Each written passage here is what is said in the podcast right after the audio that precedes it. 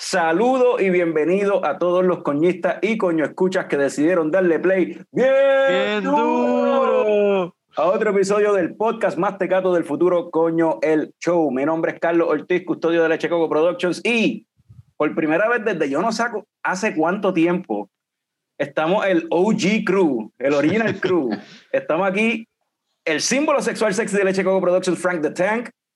También tengo aquí, para uno de estos dos lados, tengo a el cofundador de Leche Coco, Leche Coco Productions, Héctor Tomás Picón, Tommy, y conmemorando el segundo episodio ever de Coño el Show, aquí tenemos a Jorge Castro de Box Lab Brewing, que de hecho este es el mismo crew que estaba para el segundo episodio ever Ajá. Y para el tercero también. O sea, Sí, este- ese era el episodio que tenía, ¿cuánto era? Cien- 150 mil views o algo así, una cosa bien cabrona. no sé, Ah, no, era, eran como 5 views. Como todos. No, no, eh, anyway tenía par de views, pero un detalle curioso, anyway, ¿verdad? Y gracias Jorge por, y bienvenido nuevamente a Coño el Show. Gracias, gracias, gracias. Estaba sacando cuenta, mano, y este es el episodio, este es el sexto episodio de Coño el Show en el que tú participas con nosotros. Wow. Diablo, papi, tenemos que tirarnos un Saturday Night Live y le tenemos que dar un jacket conmemorativo de cinco episodios. Ya va por el sexto, estamos atrás, cabrón. Nos voy a empezar y- a cobrar chorre, cabrones. Y eso, y eso sin contar degustando Mandalorian y par de videos adicionales que hemos tirado con Jorge también, hablando de ese Ah, con eso ya llega a más de 10. Bendito. Yo, Sí. yo saqué cuenta y son 16 videos en total que... Vaya. Oh, Así que, así que Jorge es nuestro Steve Martin. Ajá, ajá. Yo soy el, el, ¿cómo es? El fifth man, como le dicen en el baloncesto. El, ajá, el El sexto, sexto hombre. el six man.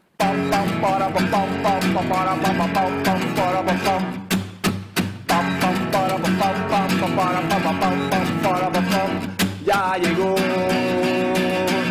ya llegó el coño show, el coño show.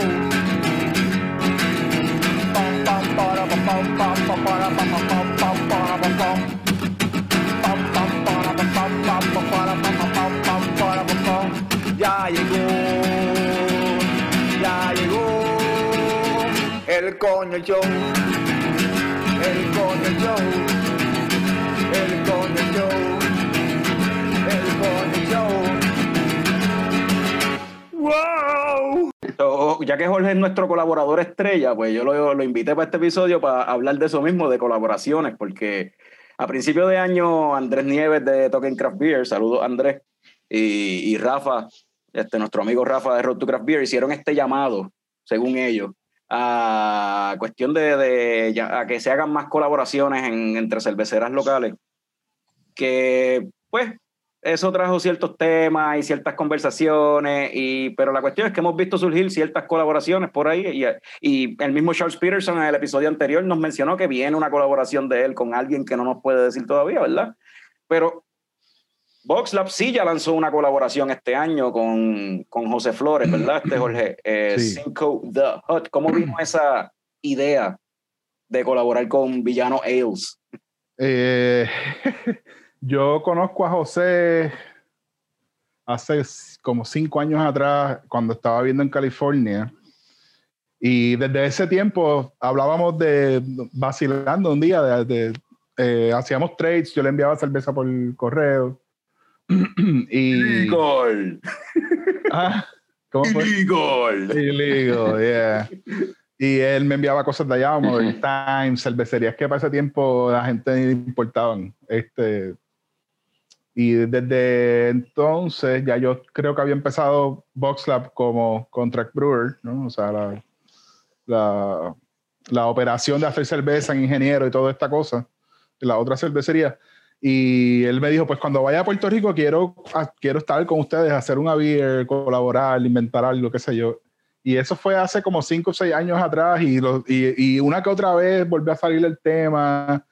Eh, cuando él venía a Puerto Rico, de momento hablábamos como que eh, tal vez esta vez podemos hacer algo, pero hasta que nosotros no tuvimos la cervecería en el 2018, este, no pudimos empezar a hablarlo más de una manera más concreta. Y con todo y eso, tardamos casi tres años en de verdad poder hacerlo. Y eso, y cuando él estuvo en el, el episodio de Talking Craft Beer que ustedes están hablando, de hecho, es un episodio, eh, Talking Craft Beer es un podcast que se da los viernes por la noche en Facebook. No sé si la gente que eh, ve el Recap, el, conoce. el- el que hacen los, los Bueno. es recap como tal, pero es del Correcto, canal- del canal correcto. de Craft Beer, sí. que es el live stream, ¿no? Es Largo stream de dos tal, horas. sí.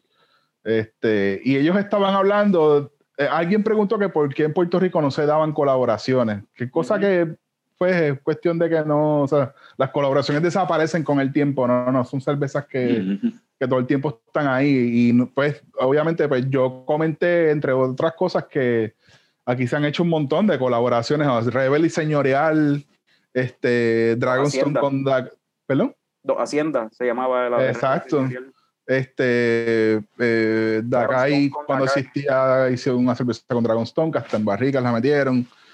Todas esas cosas, pero pues, pues estamos en un clima cervecero bien diferente ahora también, porque hay, hay, eh, ahí ha cambiado mucho el mercado y en Puerto Rico, pues, eh, ha cambiado de una manera bien diferente a Estados Unidos. Anyway, la cosa es que yo comenté entre una de esas cosas, eh, entre el programa, que una de las razones por las cuales no se daban muchas colaboraciones era la cuestión de tiempo y logística, que es cierto, o sea, no, no, es, no es tan sencillo eh, uno decir, este, vamos a hacer una colaboración primero aquí y después la hacemos en tu cervecería, que es, lo, es el modelo que se utiliza, eh, por lo menos estamos utilizando nosotros, a cuando es una colaboración con alguien que es, este, por ejemplo, lo de José, ¿no? Lo de Jo- José no tiene una cervecería, pero es una colaboración, o sea, yo tengo que tomar en consideración cuando yo eh, voy a hacer, qué sé yo, desde, desde los taxes hasta la compra de materia prima, pues yo tengo que considerar que yo estoy haciendo una cerveza con alguien que no tiene una cervecería, que por ende pues no es una entidad, eh, no es una corporación ahora mismo necesariamente que, que está operando. Y eso en términos legales, pues pueden ser cosas importantes, ¿no? Porque José y yo somos panas, pero si llega a pasar algo de momento que nosotros tenemos algo que no estamos en, eh, la misma página, pues puede haber un problema y puede llegar hasta un punto en, en que se, se convierta en, en, una, en una cuestión que tenga consideraciones legales y de, hasta de litigio, porque pasa, eso- esas cosas pasan en los negocios. Este, Eso, eso era algo que yo quería preguntar de esta cuestión de las colaboraciones, porque, pues, como tú bien dices, como que muchas veces se menciona como si fuera, ajá, ese, métanse juntos, hagan una cerveza y ya, y salió y whatever. Es como todo Pero- en el mundo de la cerveza, todo el mundo piensa que eso es divertirse y estar vacilando todo el día. Pero una, una, algo que yo siempre, es que una, algo que yo siempre me viene a la mente en la cuestión de las colaboraciones, siempre, por, por lo menos aquí en Puerto Rico, ¿verdad? Que Hacienda, cuando tú vas a envasar, la Hacienda tiene que estar ahí para facturarte los impuestos. So, es como que tú haces una, una colaboración aquí y, y entonces, pues desde antemano me imagino que hay que cuadrar esa misma cuestión de quién va a, o dónde se va a envasar, sea, dónde se va a producir y envasarla, porque Hacienda tiene que participar del proceso para poder facturar, cómo se va a dividir lo- los gastos, los costos este de, de- de lo de Hacienda, al igual que los materiales y toda esa cuestión. Que yo me imagino que no hay un- una receta de cómo hacer una colaboración. Cada No. colaboración es como que un, algo distinto y ver cómo se hace. Y siempre también he tenido curiosidad sobre la cuestión de los malbetes, con la cuestión de, o sea, con los nombres de las cervezas, que tienes que registrar el nombre y qué sé yo. Y para una colaboración, entonces, ¿quién la registra? Como que, o sea, si son Bueno, cerveceras trabajando Ajá. juntas, como que quién entonces le recae la cuestión de registrar el, el- la, la cerveza como tal. Pues la contestación a eso es que la registra quien la produce.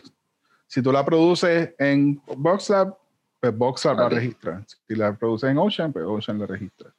Este, en Puerto Rico, el- por lo menos mi experiencia hasta ahora ha sido una que no, no, no es que haya sido informal, pero es un, es un acuerdo, ha sido un acuerdo básicamente verbal, ¿no? O sea, no, no, no, no, no es como que haya eh, algo más allá notarizado, etcétera. Por ejemplo, nosotros hicimos lo de José y yo le dije, yo la hago, eh, la vamos a hacer. Y, y por ende, como ese mismo día Che estaba allí, que es el brewmaster, el brewmaster de Ocean Lab, había más gente de Ocean Lab, etcétera. Con Che también había ya una cosa de colaborar hace años, porque yo conozco a Che desde Barlovento, que tenía Barlovento Brewing, etcétera. Y, y pues de ahí salió la otra, ¿no? De ahí salió la otra que, que vamos a hablar ahora, o ya mismo. Ajá. Este, pero los- estos acuerdos eh, que van muy a la par con lo que es la industria y la cultura cervecera han sido, yo la, lo la forma en que nosotros lo estamos trabajando es, hacemos un batch en BoxLab, hacemos un batch en la otra cervecería. Ahora mismo, lo próximo que sale, eh, el, el 420, de hecho, es una colaboración con Rincón Beer Company slash Alberto Camacho, eh, nuestro amigo de, de Bros Brewhouse de hace muchísimos años también, con el que también estábamos cuando los tiempos de Manatí, Barlovento, Ingeniero Ujú. Microbrewery, todo ese tiempo. Y estamos, así- hicimos un pale ale medio hazy, medio juicy, eh, aromático, eh, se va a llamar 20 Viajes, es un nombre que tenemos desde ese tiempo. Ah, de verdad. Siempre dábamos, hay una historia bastante larga ahí que de hecho tal vez pudieras entrevistar también a Alberto, este, porque nosotros siempre, como él tenía Bros y yo Boxlab, pues él, íbamos juntos a hacer cerveza a ingenieros. A veces él era que tiraba bacha, a veces yo iba a ayudarle, a veces ayudaba a mí. Pero, o sea, decimos 20 viajes, pero fueron muchos más. O sea, dimos muchos viajes juntos a las 3, a las 4 de la mañana para para Manatí a hacer cerveza. Hubo, hubo un momento dado que, que allí en Ingeniero se hacía más 20 Hertz y, y, y la niña que, que cervezas de ingeniero. En un momento dado, sí, hacían muchas, hacían muchas cervezas de nosotros. Este, pero ya, o sea, la, la, la cuestión de cómo se hacen las colaboraciones, hasta ahora nuestra experiencia ha sido que cada uno tira un batch en su cervecería. Eh, lo de Ocean también ha sido más por, vino más por lo de José, porque José trabaja en Ocean Lab, y este, pero también, ¿no? Che quería hacer algo hace tiempo y José hizo la receta, él la hizo completita, él hizo el brewing schedule, cómo exactamente la íbamos a hacer, cuánto tiempo de boil, etcétera. Igual que hice yo Simco de Hot, que yo fui el que diseñé la receta y solamente se la presenté, ¿qué tú crees de esto? Ah, perfecto, dale para adelante. O sea que tampoco era una cosa de deliberar, no, que pensarlo mucho, no, es como que vamos a colaborar y, y este, todo, todo, todo viene de conversaciones de muchos, muchos, muchos años. Este, que le doy crédito a Andrés y a Rafa por, por darle un empujoncito a la idea. Ujú. Eh, la- eh, igual el día que yo est- estaba viendo es- la conversación que ellos estaban teniendo en el stream, este, vi que dentro del mismo chat que había en el stream, la conversación se estaba yendo.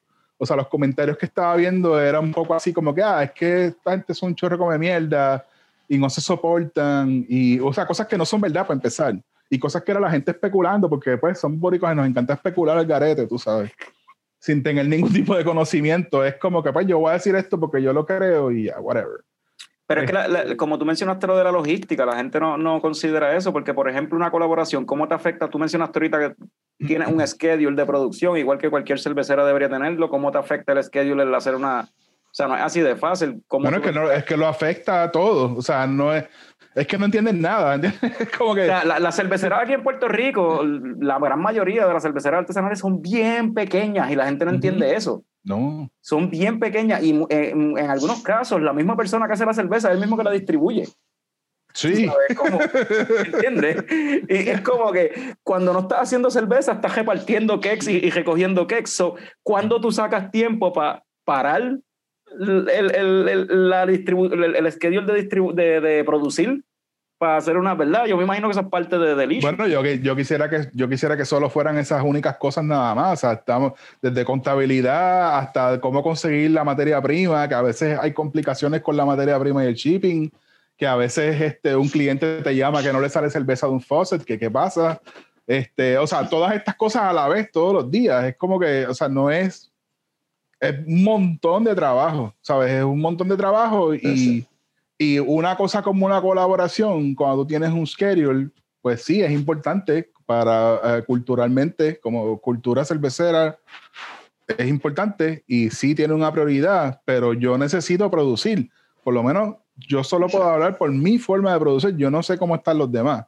O sea, yo no sé cuál es la operación de los demás, pero nosotros tenemos, nosotros estamos literalmente cocinando dos veces en semana y estamos sacando dos baches en semana.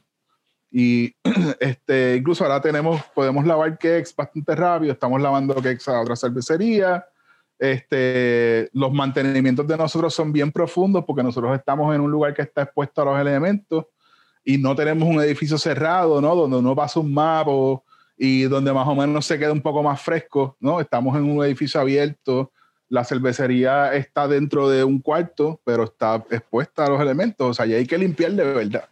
Entonces, todas esas cosas tú las acumulas y te das cuenta que la realidad es que, o sea, estamos literalmente al límite de... sí, el tiempo que tendrías para colaborar es mínimo.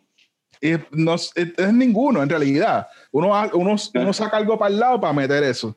Por, Sí. por- porque fue, a mí, por ejemplo, porque me encanta y porque es parte de la cultura y porque me interesa, lo de Rincón, ya hicimos el bache en Rincón.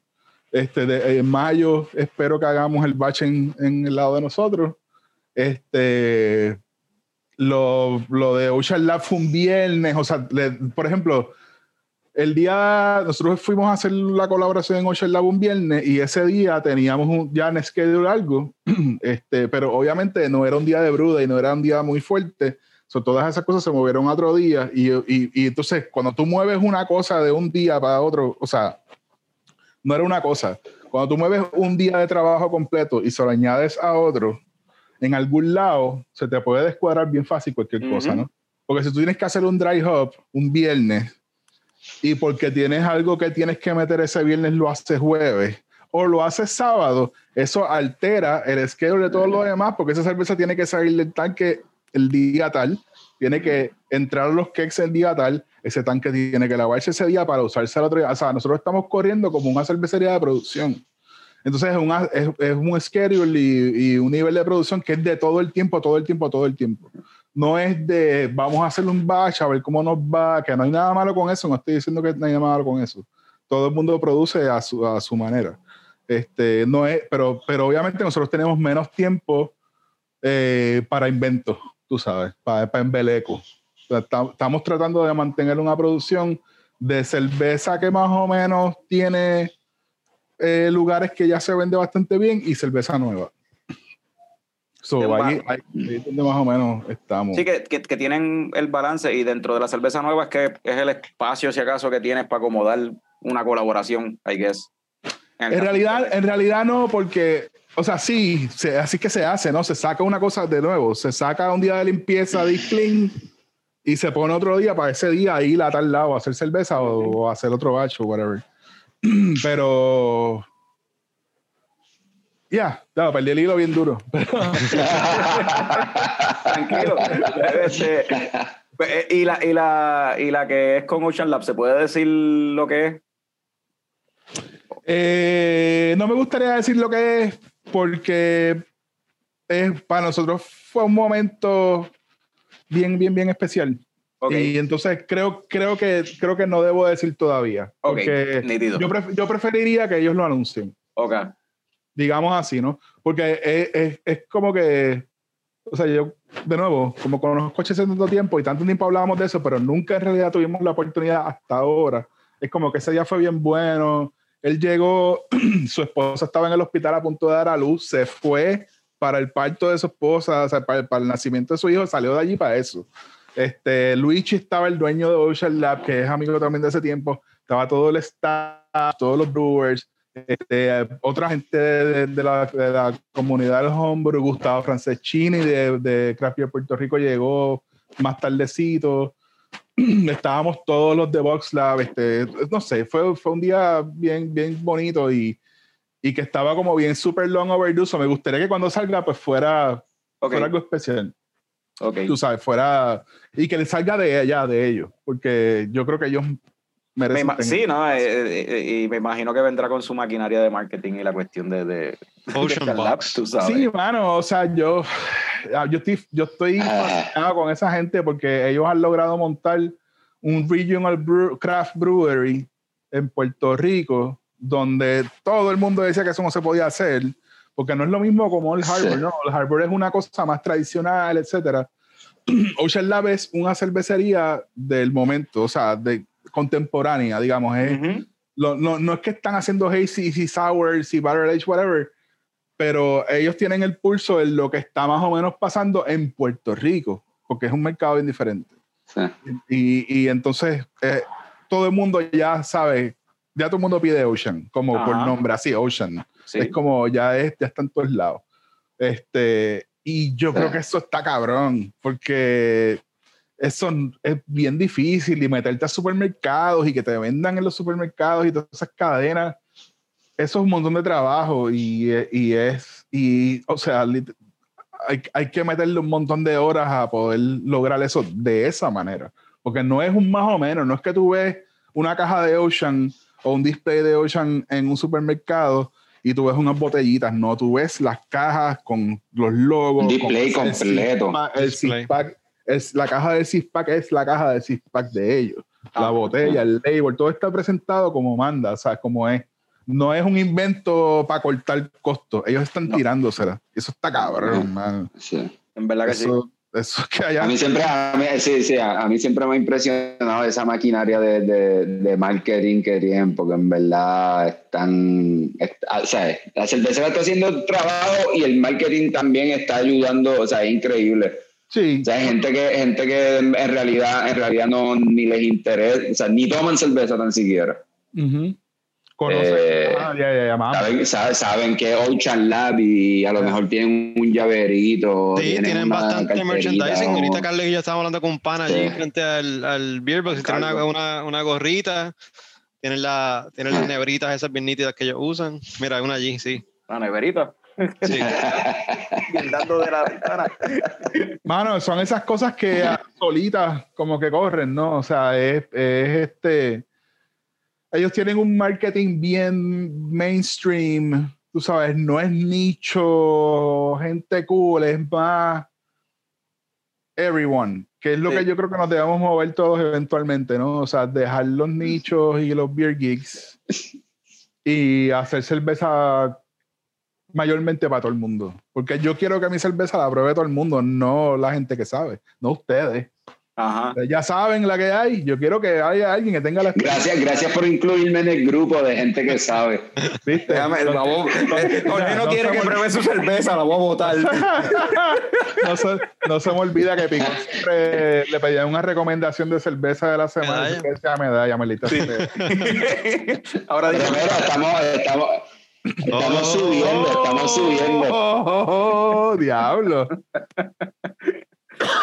diablo, brother. leche coco dañado a ese muchacho. Sí. Se suponía que, a- que a esta altura estuviese eh, recomendando ultralight en vez de medalla. ¿Verdad? La Ultralight. Mira, tú bebes eso. Tú bebes medalla ultralight, loco. Picón. No, mano, no, no, no. No, ¿No? no lo he probado, no lo he probado, ¿No? no lo he probado. No, fíjate, quiero, quiero, que, quiero, quiero que sepa algo de mí, o sea, eh, soy, yo soy un tipo, yo soy un tipo bien fiel, yo soy un tipo bien fiel. Sí. Yo soy un tipo bien fiel, ¿verdad? Y me costó mucho trabajo eh, poder crecer y decir, pues mira, en verdad, ya tú no eres mi cerveza. Este, pero pasó y estamos aquí. Pero la, soltaste, cinco años después. Pero la soltaste Jenly. La soltaste Jenly. Fuiste Jen- eh, como que. No, yo creo, no, no, no, tú sabes que no fue Jenly, yo creo que fue de un día para otro porque eso es- son relaciones tóxicas. Tú te estás confesando ahora mismo. es. Esto es una confesión ¿Cómo? contigo. Esto es una Sí, sí, sí. Sí. Ya Una, una confesión, una confesión se Castro. Ya no, No, no, no, no, no, ya no, no, la no. quieres.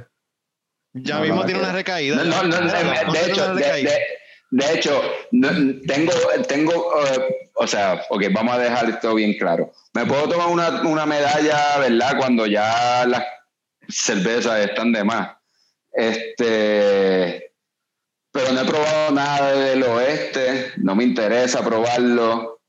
Lo digo aquí abiertamente, yo no, sé cuál, qué problema yo no te voy a tendrá. juzgar. ¿Qué problema tendrá Carlos? Pero No, no. Pero no, mi problema es que eres un embustero. Porque tú Probaste la residente. Por eso, por eso cuando Jorge hizo el comentario de que la, la, la, el marketing para todo el mundo hice gestos porque pues están tratando de hacer algo que no les está saliendo, creo yo, pero está bien. Pero ¿cuál es el problema con del oeste? ¿Cuál es, cuál es? Porque tú te excusas por probar del oeste. Mm, porque no me interesa. No te interesa. ¿Sí? No me interesa, no, me- qué sé yo, no me interesa la gente que no quieren cooperar y que no son buena gente y que no hacen que algo vaya para adelante. Ok. Eso pero eso, eso lo podemos hablar después. Eso lo podemos dedicar un programa completo. Por eso, pues, por eso no me interesa, tú sabes. Yo, y, y, pa- y Carlos sabe que yo para eso soy ahí y me voy hasta el culo. Así que pues, Eso es Eh, complicadito, es complicadito. De hecho, y, y- sí, es complicado, sí. lo que pasa es que Jorge no te ha dicho que una de las colaboraciones que viene por ahí es con Del Oeste. Ey, mira, que me llamen mañana. Yo le caigo. Ey, no, no, no, no. Papi, no, hablando en serio. Eso es lo que yo quiero. Lo que No, yo, no, sí, eh. lo que yo seguro, quiero, seguro. Que me llamen, mira, vamos a inventarlo, vamos a hacer un revolú aquí. ¿Qué qué? Estoy mañana allí. No, y el No, sistema- no. eh, ellos tienen un sistema Sí, automatizado, sí, sí. papi, que bregar con eso tiene que estar cabrón. A mí no me importa, yo me pongo las botas, nos llevamos los boys allí, que se joda. Yo no sé cuál es el miedo. Yo digo, Digo, Yo sé, que no hay, yo sé que no hay miedo porque yo sé que no importa. Pero que me llamen mañana. Que me llamen. Mira, vamos a hacer una cerveza en colaboración. Box Lab y del Oeste. Yo estoy allí mañana. Porque eso es lo que yo quiero.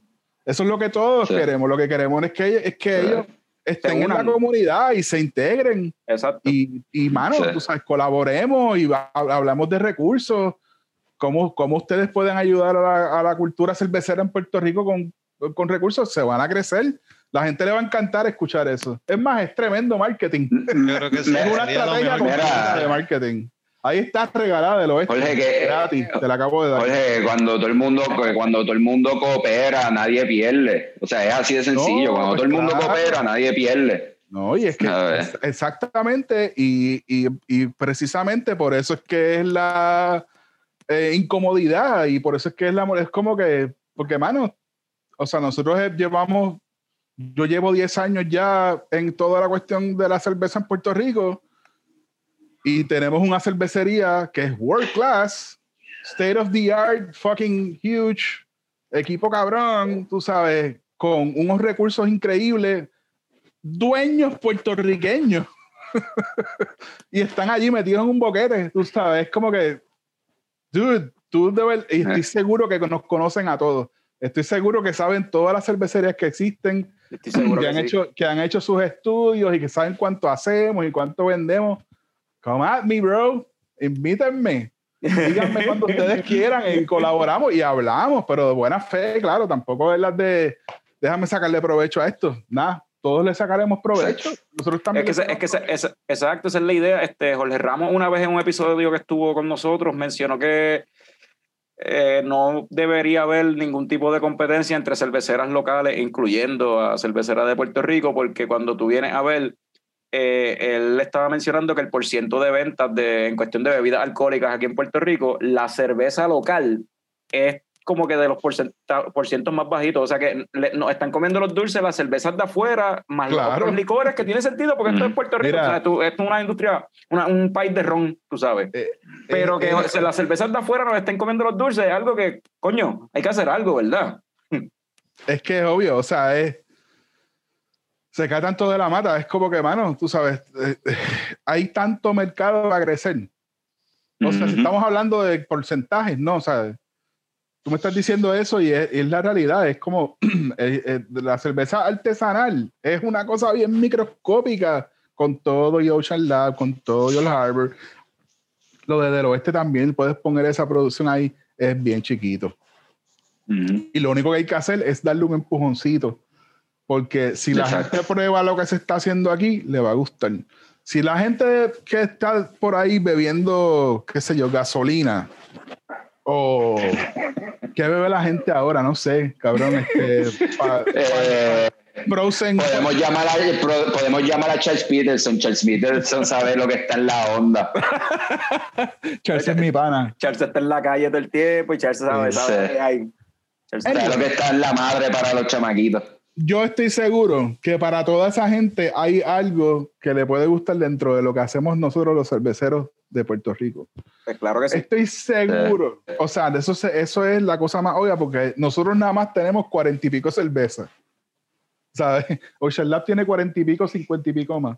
Estamos hablando de que la, la la- el range de producción aquí es tan grande en cuanto a variedad y en cuanto a lo que se puede hacer, Ujú. que si hubiera un, qué sé yo, es si, si de, si de verdad este, todos los que podemos estar unidos en cuanto a recursos lo hiciéramos de verdad y darle un empujón a la cerveza, porque Puerto Rico es, es, es un lugar de ron, o sea, es- es- Ujú. aquí se bebe ron, eso, Ujú. ¿sabes? Eso, aquí los, los, los destilados y el alcohol es la que hay, eso, la cerveza nunca va a vender más Con- pero podemos tener un market share mucho más grande porque lo que hay que quitarle market share al de afuera. No es que estamos compitiendo con Ujú. nosotros mismos. Entonces, en- Es, en- quita- es quitarle literalmente market share a la fucking Lagunita y Cigar City y fucking whatever otra de esas grandes que Sierra Nevada. no, no entonces de momento, y de momento viene, viene Budweiser y Coors Light, hacen una colaboración, tiran Bud Light, como que no se puede. Nice. Yeah. Oye, pero yo tengo que decir, ¿verdad? Que, que, eh, no sé si tiene que ver con eso, ¿verdad? Pero muchas veces cuando tú vas a gasolineras que tienen cerveza, esas cervezas que tú mencionaste son las que más uno encuentra, pero de que, o sea, que no se mueven. Que yo no sé, ¿verdad? Si, o sea, son, son muchas veces cervezas que pues ya llevan fácilmente un año allí en las neveras, ¿me entiendes? Tienen polvo ya. No sé, sí, no sé, no sé, no sé si en verdad, eh, verdad es algo que se está moviendo constantemente o solamente lo tienen ahí a ver si alguien de casualidad le mete la mano y Sí, es, por eso Eh. te digo. Pero El cliente está probando un producto que no está nuevo, que no está fresco. sí, porque viene de afuera. sí. Dos, el cliente no conoce ese producto. A fulano de tal de la calle le importa un carajo que es Lagunitas, cuál es la historia de Lagunitas, que si fuman hierba, Sí. que si son cool, que si este, el tipo de Sierra Nevada tiene dos paneles solares. Encima, nadie le importa eso. Si tú no conoces, no vas a comprar. Punto. La gente, mucha gente bebe, no bebe medalla porque ves medalla y o whatever, cerveza por curso, lo que sea, porque lo ven en todos lados, porque lo ven en todos lados. porque lo conocen. Ujú. Lagunitas en todos Ujú. lados. Lagunitas vende un montón en Puerto. Rico, pero no le importa la- al mercado grande de verdad. O sea, el mercado en general. En Estados Unidos es una cosa más cultural, este, ir a la cervecería. la cerveza es una cosa más cultural normalmente Sí. normalizada en Estados Unidos. En Puerto Rico, especialmente este tipo de cosas que tiene fama de ser medio fancy y de que en realidad es un lujo en muchos sitios porque yo tengo una barra que vendo cerveza a un precio bastante caro. Este, pues obviamente eso hay que cambiarlo de alguna manera. Eso, Hay que, eso- hay que llevarlo a que pueda más personas darse la oportunidad de probarlo. Y para eso pues tiene que bajar de precio. Y la única forma de bajar de precio es que eventualmente las utilities, o sea, las utilidades, la, la Ah, electricidad, claro. el agua, etcétera, bajen de alguna manera o hacerlo nosotros mismos saliéndonos del grid o que, esa, Eh. o que eso cambie en general, ¿no? O que la privatización o algo, no sé, whatever. Yo no sé, pero en realidad el problema más grande que hay en Puerto Rico es, es, la- es los utilities. Y obviamente, Sí, y eso pasa con todos los negocios también. pues, y tú tienes todas esas cervezas llenando neveras por ahí, que, que- que vas a ver que cuando bajen la gente que está mandando todas esas cervezas Hazy para acá, todas esas, este, las barrier y la, las la- Barrier, y la- las, las la, Micheler, este, Equilibrium y la- y esa- eso se mueve y se venden, especialmente las Micheler, porque lo- esta gente trae poquito, no trae un montón. Pero cuando tú empieces, cuando empieces a bajar representantes de esa gente para acá, o los mismos cerveceros vengan por ahí y empiezan a encontrar esas latas viejas, va a pasar lo mismo que pasó con Ballast Point, lo mismo que pasó con Rogue en un momento dado, que mandaron reps para acá, o fulano vino de vacaciones a Puerto, ah, mira, ahí tienen Dead Guy, deja ver. Diablo, eso tiene un año expirado, cabrón. Y así llamaron para allá, mira, Ah, ah. sacaron todo. Porque es que no es, es, es que la gente no sabe qué es eso. La gente no tiene puta idea. Y a nadie le importa que haya una cerveza que se llama Morticia. Está No, y- cool, y- y lo- pero, y ¿qué? lo- pero ajá, ¿y qué es? ¿Una y qué? lo- ¿Una Imperial Stout? ¿What the fuck? Nadie sabe. el, No el- importa a la gente. y como tú bien mencionaste, que, que la, el, la, ¿cómo es? El, el que está, este, pues la persona normal por ahí, el que está en la, en la calle, pues que otra cosa también es la cuestión del, tú lo mencionaste, el costo, lo- el precio, tú sabes. El que está por la calle es como que, ¿qué me importa la morticia? Dime cuánto cuesta. Entonces, una cosa que, o sea, como me, o sea, de nuevo, aquí la gente lo que le gusta es el ron. ¿Cuánto te cuesta una caneca? Mira. Tú sabes, aquí el, el que está por ahí por la calle, lo que le gusta es la agenda y ya. La, Pero la eso, gente, es eso es un segmento del mercado. Sí, eso es un grupo, el eso es un grupo grupo. que le gusta beber para emborracharse. exacto. Pero, hay otra gente que quiere beber hay, para. mucha, hay mucha gente con quien yo he, o sea, que, que con quien he hablado y que Bueno, yo no sé, yo creo que en- yo, yo creo que aquí son tres de cuatro los que ve solamente esto para emborracharse. tres de cuatro. No, pero a lo, a lo que voy, a lo que voy anyway, a lo que voy, a lo que voy es que yo he hablado con un par de gente que anyway como que encuentran, o sea, y creo que es algo también cultural, porque es la- eh, como que encuentran los precios de las cervezas artesanales como algo caro. Sin embargo, pagan lo que sea por una botella de vino Bueno, por comida el lote 23. y por sabes. comida, exacto. Y es algo también es que como la que, cerveza tiene culturalmente ya un estigma de que es menos, de que es Exacto. valor. Eso está, eso viene de hace siglos, no, o sea, eso no es nuevo. Eso se está cambiando ahora porque la cerveza ya No, y, y, y, y- y lo que dijiste al principio también es bien, eh, o sea, no es una industria prácticamente local tampoco, ¿sabes? no. No es como el ron y eso, que, que, que cuando tú dices, pues, ay, lo hacen en Ponce, el Don Q y la jodienda, tú sabes. Bueno, No el es una industria local. El ron lo hacen en el patio de la casa, por el el- gobierno. Por eso, O sea, el ron es, es patrimonio. Por eso, es por eso. Aquí, como que se conoce Puerto Rico por su ron. La cerveza no, la cerveza es. y mentalmente el- eh, eso en la gente le, le crea un... Sí. oye, Lo, lo obviamente. aferran, lo aferran al producto. Pero nuestro trabajo es solamente hacer eso más accesible. Porque si yo hago Sí. mi cerveza más accesible y la gente se da la oportunidad de probar, van a encontrar lo que le va a gustar. Y ahí tú creces mercado. Es la Ujú. única manera. Y está bien difícil bajar precio ahora mismo, believe me, está bien difícil. Este es bien, bien, bien, bien, bien, bien difícil pensarlo. No, pero yo Claro. creo, yo creo, yo, yo creo, yo creo que es un buen momento, ¿verdad? Porque aunque las cosas están así medias shady, ¿verdad? Con todo esto que está pasando. ¿verdad? Vivimos en, voy, voy a hacer una referencia, ¿verdad? Media rara, pero yo creo que es algo que, sea, están todos estos ejecutivos del jangueo, ¿verdad? Todos estos ejecutivos de la noche, ¿verdad? Este, que yo creo que son un grupo de gente que están dispuestas no sé ni de qué lado está. ahí, ahí, así, así. Así, así. Así mismo. Barroco. Barroco. Eso es lo que voy a ¿Qué ver. fecha ahora. tiene ese? ¿Qué fecha tiene ese Crawler? De hoy, ¿verdad? Ah, de hoy. De hoy. Este, pues nada, está todo este grupo. Todo, todo este, está todo este grupo de gente que yo creo que están dispuestos a gastar a lo mejor un poquito más por tener la experiencia. Bueno, yo creo que ahí es el momento para, para, para, para, ¿verdad? para hacer el enganche. Bueno, ese es otro Este- segmento del mercado, pero ese, ese mercado más o menos ya conoce este tipo de cosas. O sea, ese mercado es el que conoce Ocean, por ejemplo, o conoce cerveza artesanal en general. Sí, pero exacto, conoce Ocean, pero no, no, no conoce, o sea, o conoce unas marcas en específico, pero a lo mejor no saben eh, qué es señorial o qué es Reina Mora o qué es Ah, claro. Brewing, o, ¿sabes? Entonces yo creo que es el, ¿verdad? Es el mercado a lo mejor que yo creo que es más fácil enganchar porque ya después lo que viene de ahí, pues, pues, whatever, es educación y lo que ellos van a pasar para abajo es eso, ¿sabes? Eso es lo más, ese es el mercado más fácil porque es un mercado que ya conoce. Y yo creo que es bien importante eh, cuando sea, especialmente de parte de nosotros los que producimos cerveza, no usar la palabra educación cuando hablamos. Porque yo creo que esa palabra tiene un como un bagaje, un peso de que yo te estoy enseñando a ti.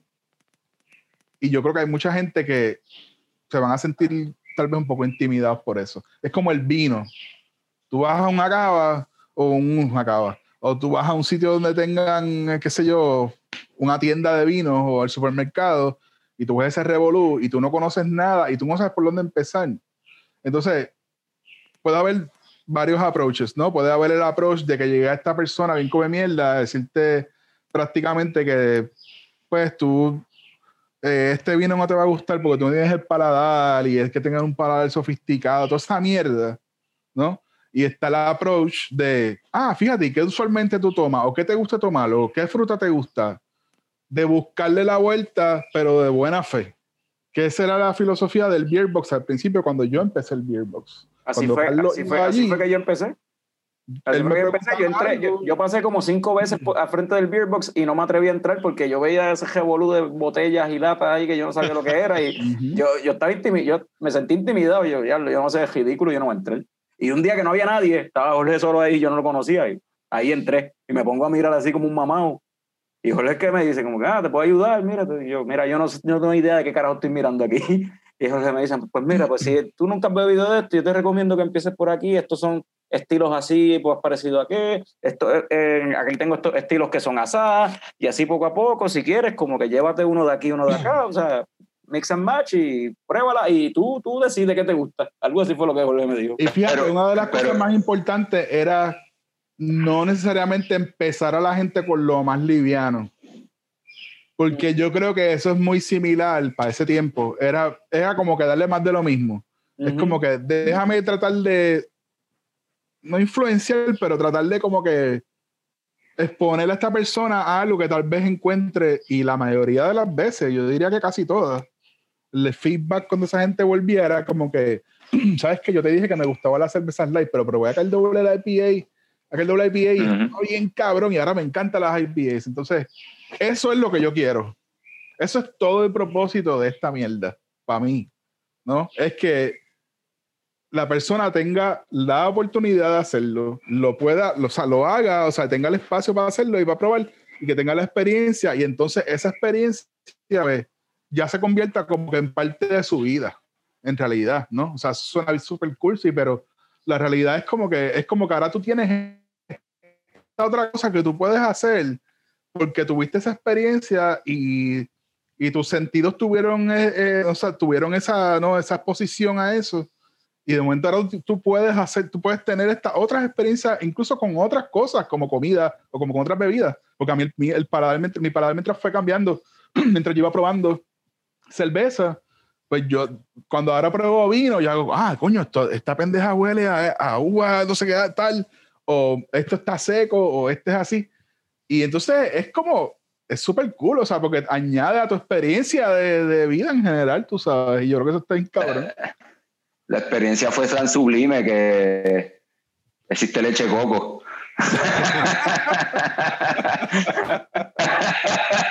Imagínate.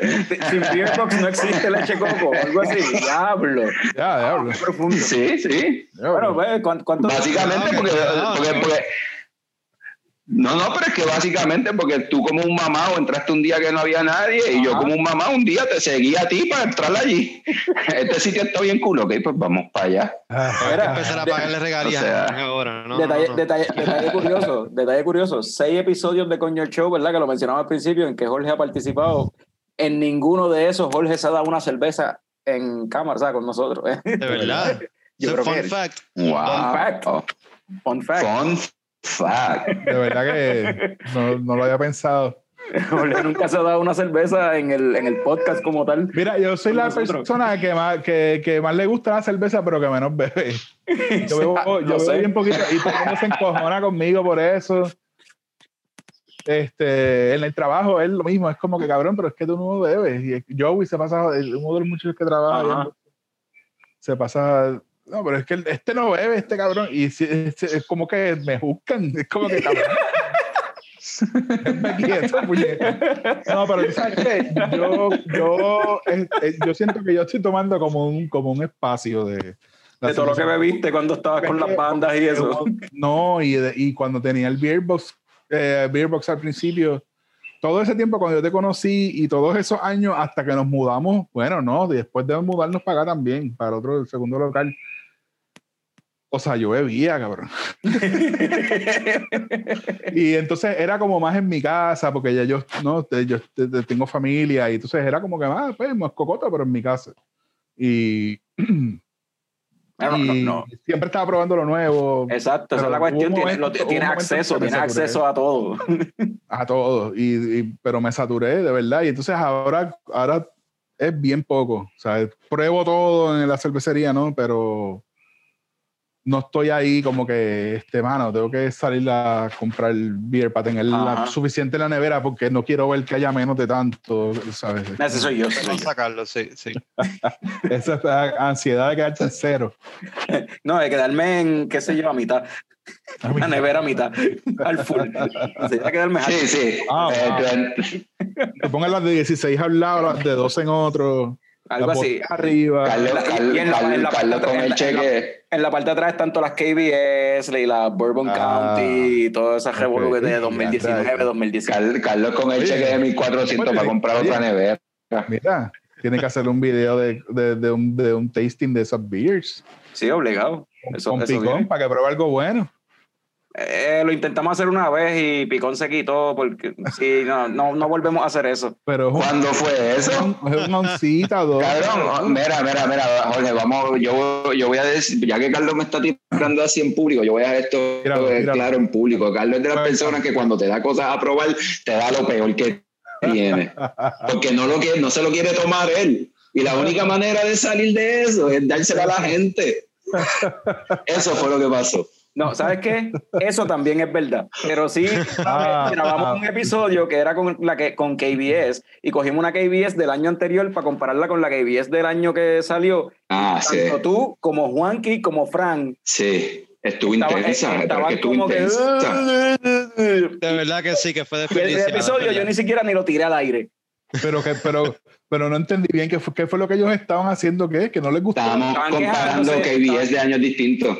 Pero, Ajá, esta- pero, pero estaban quejándose de que no les gustó, que no podían bregarla porque, ya estaba, porque estaban borrachos ya desde de, de antes de No, no la apreciamos, no la apreciamos Ah, como teníamos bueno. que apreciarla, es verdad. eso tiene que entrar.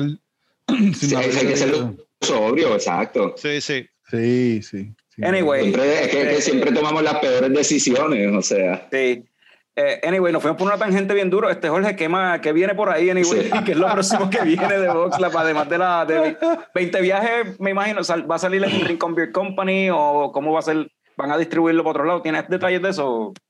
Eh, 20 viajes va a estar disponible el 420 en RBC y en The Beer Box solamente. Ok. Eh, entiendo que de ahí no sale. Ok. Esa va a ser más local para nosotros los del West. Eso me la van a tener que comprar, Como te compré la, la Sí. Simcoe de Hot y cuando bajé a que nunca la bajaste. te me quedó por acá, sí. Sorry. Ah, diablo. Eh, eh, la 5 de Hot está aguantada porque José va a estar de viaje un tiempo. Eh, Ah, pero no- vuelve. Ah, porque la, la van a hacer de nuevo. Bueno, la idea, la idea sería volver a hacerla, pero yo preferiría que él estuviera. ok. Y él no va a estar desde, creo que la semana que viene eh, sale de viaje. Y, y por un tiempito. Este, ¿qué es lo otro que, lo otro que viene? Bueno, la semana que viene, cuando sale este podcast, me dijiste que es el 14, déjame mirar bien esa fecha. El 14, o la semana que viene sale entonces la, la 20 viajes. No, el 420, que es eh, por eso. la otra semana. La, la de arriba, la de arriba. arriba. La de arriba. No, porque el episodio sale el 14. Ah, bueno, cuando lo estén escuchando va a ser la semana que viene, sí, exacto. Ok, mala mía. O sea, hoy es 14, so el martes que viene sale. La, el jueves 15, o sea, el día después mañana. saque este episodio, mañana, mañana. Mañana- Sí, con unos quotes bien grandes. La planilla. Porque, by the way, la esto planilla. By the way, esto lo estamos grabando en National Beer Day. Felicidades a todos Ah, carajo. bojachones. salud. Eh, el- mañana sale Mal de Ojo y sale Rizoma. No sé si ¿Cuál, es- conoce- cuál era Rizoma? Rizoma era un IPL oscuro, un black IPL con jengibre. Ah, ya me acuerdo. Sí, a Mikey le gustó mucho esa. Me acuerdo que la Sí, probamos. La- la- sí, exacto. A él le gusta el ginger y la- esa la probamos en un episodio que grabamos con Mikey y a Mikey le gustó mucho esa. Recuerdo haberla probado, sí. Pues esa viene ahora con más jengibre. O sea que si no te gustó antes, te va a gustar menos ahora. y a Mikey le va a gustar más todavía. Ya a. Mikey le va a gustar el doble, exacto. Entonces, después de eso, salí, sale. Estoy dando mi schedule aquí, como que casual. Este, Bacanal, no sé si se acuerdan de Bacanal. Oh, bacanal. Ese era, Claro. basic- era como el double version de Verbena, basically. O algo así. Correcto. Sí, a mí me y gustaba mucho esa. una, una lagercita dry hops nueva que se llama Madri- Madrigal. Tú viviste y- en- Pa- pa- Ponce. Sí, porque, porque no hay más ningún sitio que se llame el Madrigal en el de Puerto Rico. Ay, Dios mío, es que no, no, no puedo con ellos. O sea, Este, en todo caso, no. Jorge, tend- Jorge tendría que tirar una que se llame Valle Alto o algo así. Madrigal ah, es una referencia musical en realidad. Eh, Makes sense. creo que tiene que ver con letras o este, como un poema, etcétera. Es Ah, eso fue, eso fue eso, el nombre se lo puso René entonces. No. Diablo. Ah, Hablé sin pensar, no tiene nada que ver. No, pero sí, es- este, es una composición de música vocal, o sea, como que de co- coro de la época de- del es, es, de la- y de entiendo la- yo que es, la, es como la letra. de la ¿no? época barroca. Dice aquí. Exacto, del barroco. Anyway, viene eso por ahí, pero eso después lo van a ver más con más detalle, porque todavía eso está bien. Esto se hizo esta semana. Está en Pamper. O sea, la semana pasada ya cuando vean esto. Y estamos planificando colaboraciones con más gente. Eh, vamos a hacer una segunda con Rincon Beer Company, esta vez en The Beer Box, en The Beer Box, en Box Lab, en Del Barril. Vamos a, estamos en conversaciones con un par de panas más que tienen cervecería. Nos gustaría hacer, colaborar con Cervecería del Callejón. Nos gustaría colaborar con Ujú. Cold Blood. Eh, con. Señorial tenemos algo hace un montón de tiempo que queremos hacer, que ya tenemos más o menos una idea de la cerveza que queremos hacer. Este Señorial, pues siempre, siempre nos han ayudado con un montón de cosas y, y han sido de mucho apoyo. Si queremos Esa, colaborar, esa- esa va a ser en vez de la masa, esa va a ser bien masa. bien más. O boa. Se va a llamar boa. este eh, cervecería del callejón que más mencioné eh, que quiero quiero ah, este, robarme a Víctor eh, de, De Foc. de Foc me lo quiero robar un día para acá para hacer una recetita eso ya va, a- va a ser ma- probablemente más tarde en el año cuando lo logre convencer no, no es muy difícil convencerlo que venga para el West pero Nah. sacar el tiempo. este, me encantaría hacerlo con Ocean Lab acá, en la cervecería de acá, con Che y los boys y las muchachas de allá también. Eh, en Ocean hay una brewer mujer, by the way, que fue lo que mencioné, le mencioné a Andrés Nieves hace poco, estaban hablando del del Ujú. mujer y todo eso, y, y sí, en Ocean hay una brewer. Este, ¿con quién más estaba yo hablando? Eh, en realidad con todo el mundo, nos gustaría colaborar con todo el mundo del oeste, si quieren, hacemos algo. Con Sabriel, sacarlo, de, de- sacarlo del, del retiro. De retiro. del, del retiro. Ese, ese está un poco, ese está un poco, momentáneo. ese está un poco difícil. Está un poco difícil ahora porque no está en Puerto Rico, pero Bueno, me, me dijeron que lo Este- vieron antiel en The Beer Box. Yo no sé, yo no quiero decir nada, pero no me digas. Eh, me dijeron que estaba, Pues no con- ha dicho- no. estaba allí en The Beer Box. Estaba, estaba acompañado. Ah, muchacho. Ayer antiel estaba allí sí. en The Beer Box, yo no sé.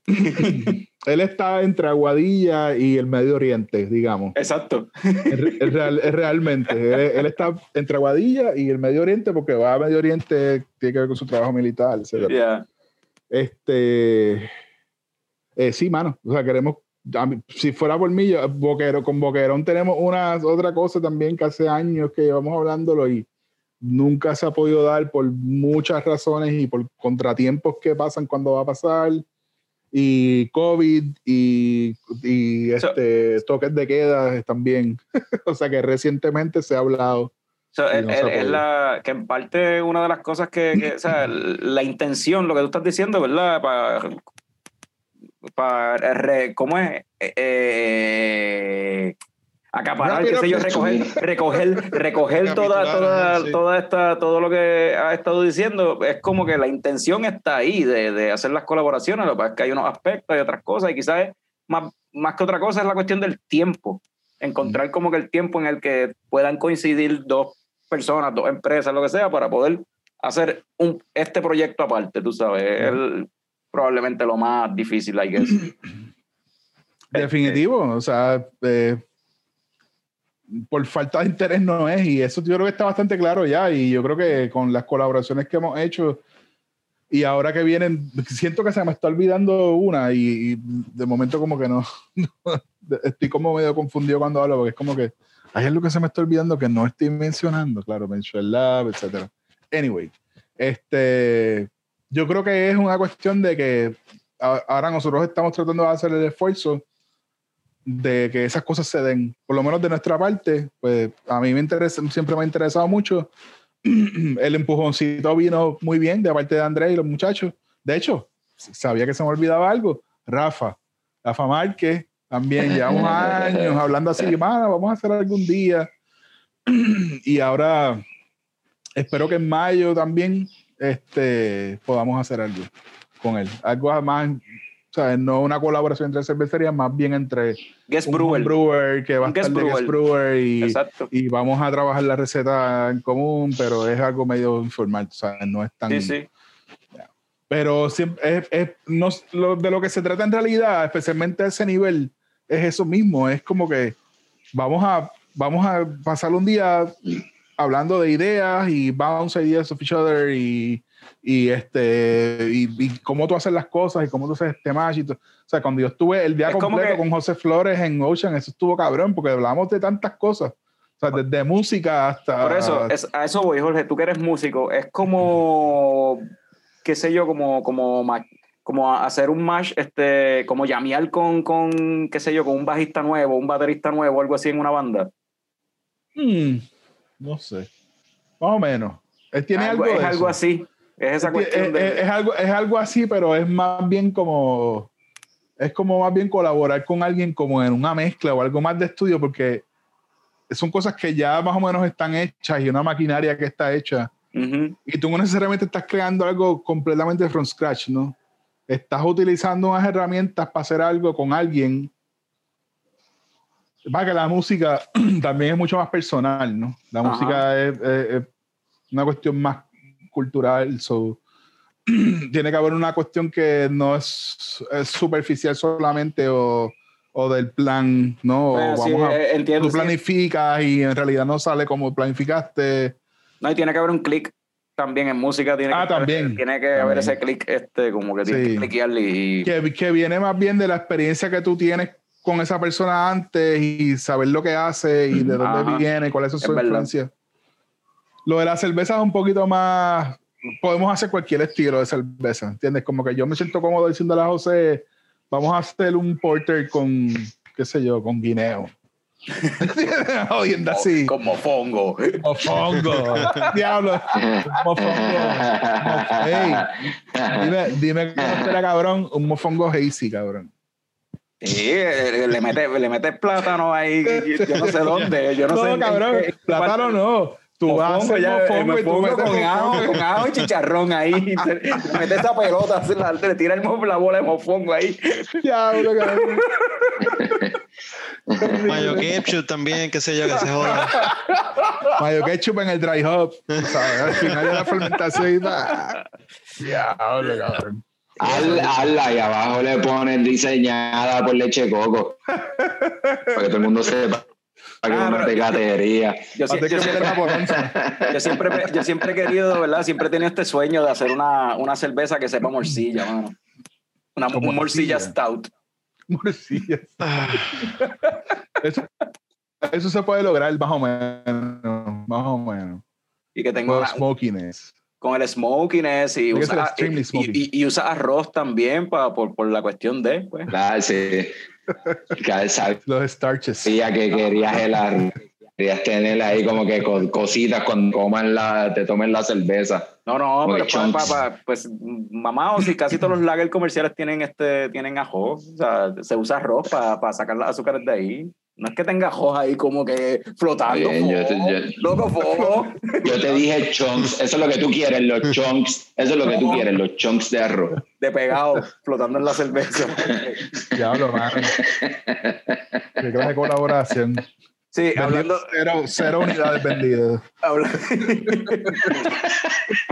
Morcillas. Como Tabín que se compraba su propio disco. Te voy a comprar todos los quectos nosotros.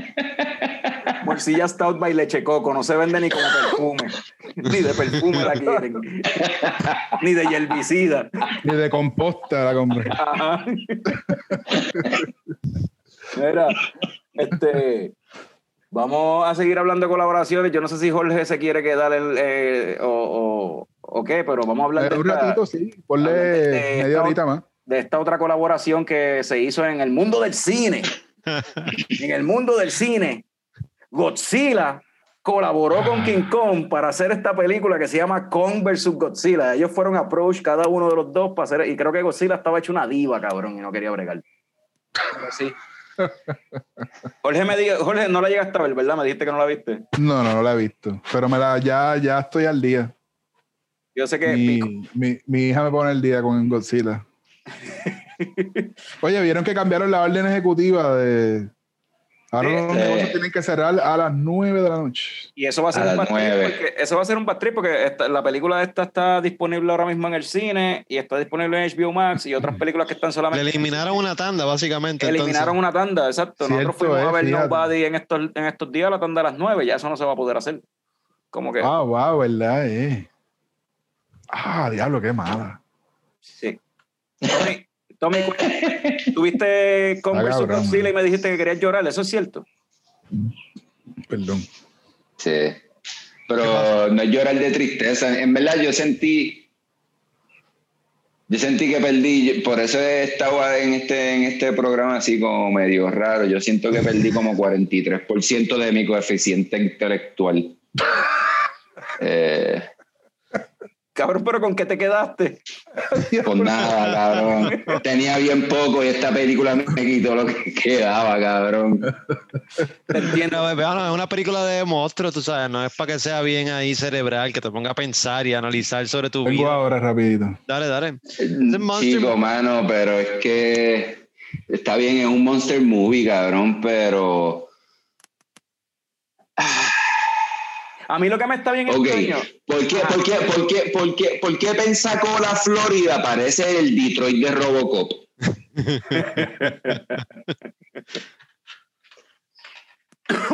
¿Qué más? ¿Qué Eh, eh, es que siento que me- todo es tan cheesy, todo es tan mierda, el CGI se ve malo.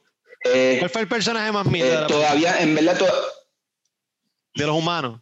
El personaje más mierda de la película. Uh, uh, espérate, hubo El, un el perso- cabrón que hace de malo, de repente sentí que el cabrón era de cabrón. era fucking el Pacino Era de Sardo, que el cabrón. No, De- era el fucking nenito amiguito de, de, de, de Eleven. Ese tipo. No, loco. ¿Qué es- Ah, el gordito, el gordito, el gordito. Es que, es que hay varios El gordito no, malos. hacía, no tenía nada que ver. Hay varios malos. No, hay muchos malos, hay muchos, eso, muchos, porque hasta, esa- hasta esa- Miley es mala. Esa, esa, esa, esa es la pregunta mía. ¿Cuál de los personajes humanos es bueno? O sea, La nenita sorda. o sea eh, si Ese acaso. personaje estaba nítido. Cabrón, es el personaje más mierda. No, Yo ¿qué? cabrón, yo- cabrón, mala mía, mala mía, por- m- mala mía. No cabe por mi mente como un simio, que es una bestia, whatever, que por momentos parece que es bien chiquito y por otros momentos parece que es bien grande. Yo no entiendo Fíjate. bien la, la- la- el, el- el- el ratio de, de grandeza Fíjate, de de Es como que a veces es bien Pichea, chiquito y a veces ve bien grande. Olvídate. ¿Sabes? Don't worry Eh, about it. eh, eh, el cabrón cabe un buque de guerra, pero destruye, es más grande que toda una ciudad, eh, whatever. Eh, ¿cómo, ¿Cómo con King Kong. es tan gentil, ajá, es tan gentil para no aplastar a una nena que le está haciendo así con el dedo, cabrón? Ah, pero Esta mierda a mí no me pasa por la cabeza, cabrón. completo y Pero destruye- otra ciudad donde esté, tú sabes. Cabrón, ¿cómo- ¿a quién puñeta se le ocurre tener una menor de edad en Hollow Earth? Cabrón, ¿en qué momento de la película hubo una discusión en si era normal tener una niña de 5 años en una misión a Hollow Earth?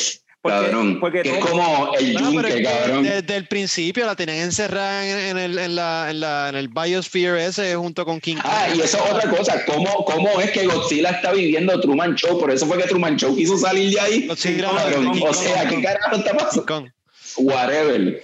O sea, ¿cómo es esto? ¿Cómo? O sea, Digo, yo estaba perdido ahí, yo no vi la, la de King Kong, no sé si así era la película Pero- pero- de King no, no, no, no, la de, King Kong, ahí. la de King Kong, la película. y de repente, y de repente, y de repente, eh, eh, y de repente el gordito que tampoco tiene sentido va a buscar a Miley Bobby Ray Cyrus en la guagua de Helen Hunt en ese, Twister ese no es el y se van a casar tormentas, cabrón. That's not the name, though, pero pues.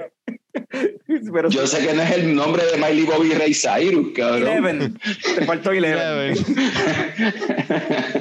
o sea, yo no sé, la, o sea, en verdad me divertí con la película porque tiene tantas cosas que yo podía buscarle tantas cosas negativas, Pero en verdad es una mierda película. Cuando King Kong tiene la hacha esa bien cabrón. Digo, tú no me puedes, tú, tú no, loco, tú no me, tú no me puedes decir a mí que unos animales, y esto es lo que también me encojona de estas películas de bestias, Titanes, cabrón, ¿por qué titanes. los quieres humanizar? Son bestias. Está bien, son bestias. Son bestias. No son humanos. ¿Por qué carajo?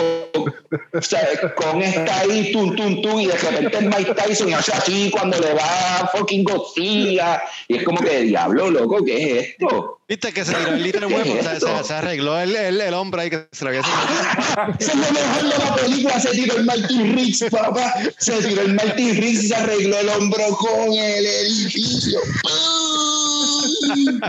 ¡Buya! Martin Riggs, papá. Lethal Weapon. Eso fue lo mejor de la película. Eso fue lo mejor de la película. Mira, este, yo estoy de acuerdo con todo lo que tú dijiste, pero de nuevo, esta película, en verdad, ¿qué carajo tú esperabas? Esto es la definición de eye candy. Esto es, vamos a ver qué lindo se ven los monstruos peleando, qué gufiados se ven.